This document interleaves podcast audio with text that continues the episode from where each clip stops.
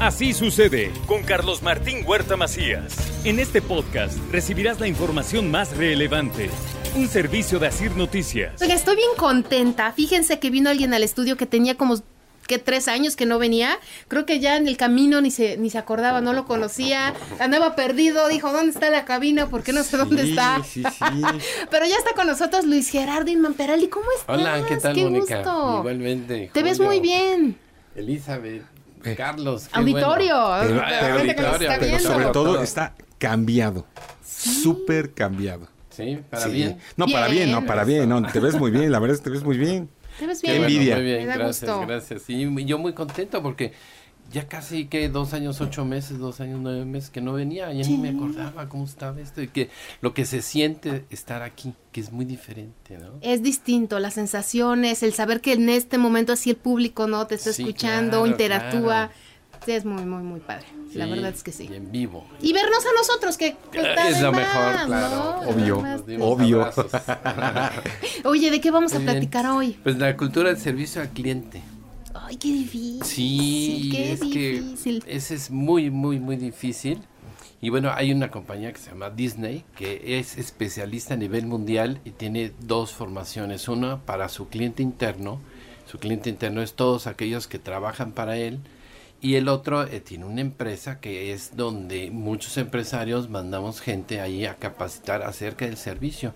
Ellos han desarrollado por décadas el servicio porque ya es una cultura Disney, ya sea para sus hoteles, para sus parques recreativos, para todo lo que tenga que ver en, en- la cultura que cuando vas a Disney, cuando escuchas algo de Disney, siempre debe de haber el servicio al cliente primero.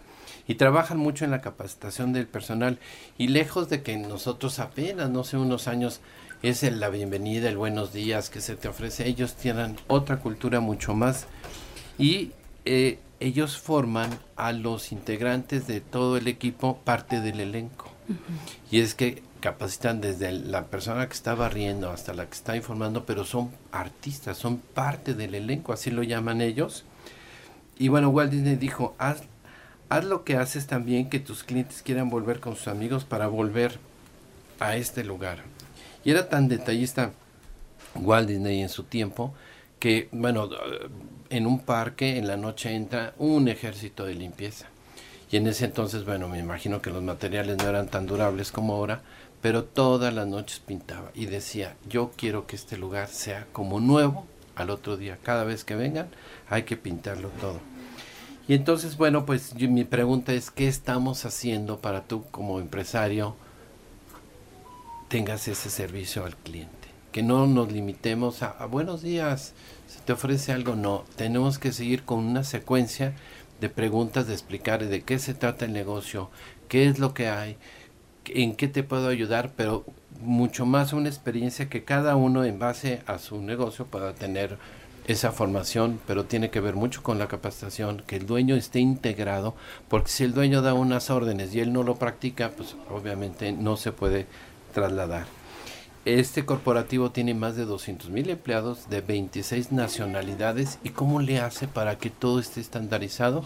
Bueno, pues es la magia de Walt Disney. La, la magia de la capacitación, ¿no? Exactamente, del servicio al cliente. Oye, pero fíjate que a pesar de eso, hemos conocido historias. Tú puedes tener la mejor capacitación, el mejor personal y todos están muy alineados. Y hemos conocido historias en donde alguien comete un error. Casos de discriminación, ¿no? En donde de pronto en, la, en el parque eh, es que hubo una pareja que se dio un beso. ¿No? Y entonces, no, el, el trabajador tomó la decisión o la iniciativa de sacarlos porque no, ¿no? Y entonces tuvo que salir Disney, bueno, el personal a decir que no, que ellos sí son incluyentes. Y entonces, nada, todo es perfectible, ¿no? Ah, Bueno, pues sí, siempre como todo, como seres humanos sí tenemos muchas áreas de oportunidad, pero la, la base importante es la capacitación, como lo dijiste, y que esté todo estandarizado, ¿no? Y que esté en un manual que desde que entres a una empresa, así tengas todo claro. Y bueno, yo creo que hay pocas oportunidades que puedas regresar si cometiste un error de eso, ¿no? Yo digo que aprendemos de nuestros errores. Eso ya sirvió para que ahora, entonces, no estaba incluido en el manual, lo ponemos en el manual. Sí, los, los empresarios, este, so- somos muy estrictos en eso, ¿no? O sea, perdonamos errores, pero actitudes no. Ay, mira, es eso está punto. interesante. Oye, ¿y todavía se mantiene esta primicia que dice el cliente tiene la razón? Fíjate que yo digo que a veces no funciona porque a veces el cliente no sabe lo que quiere. Y me ha tocado muchísimo. O sea, el cliente pide, pide, pero realmente hay que encauzarlo y decirle, bueno, realmente déjame verle el área, déjame ver qué es lo que necesitas, no lo que quieres. Y cuál es tu presupuesto. Y, y lo vas enfocando. Y ahora el cliente somos muy exigentes, muy exigentes. Antes cualquier cosita, la verdad es que no la hacíamos mucho de jamón. Ahora tú pides algo por Amazon y llega en el momento que esté algo así, lo regresas. Ve a una empresa de autoservicio, si no, ya ni te preguntan ni por qué. Aquí está Te de lo recibe. Sí, entonces nos hemos vuelto muy exigentes. Los, los Pero eso hace que seas tú un, o hagas un mejor producto, des un mejor servicio. Nosotros hemos, en lo particular, no sabes cómo nos ha costado mucho cambiar ese eh, metodología porque nos hemos en- topado con clientes que sí son muy exigentes y, y bueno, pues eso nos da la mejora continua.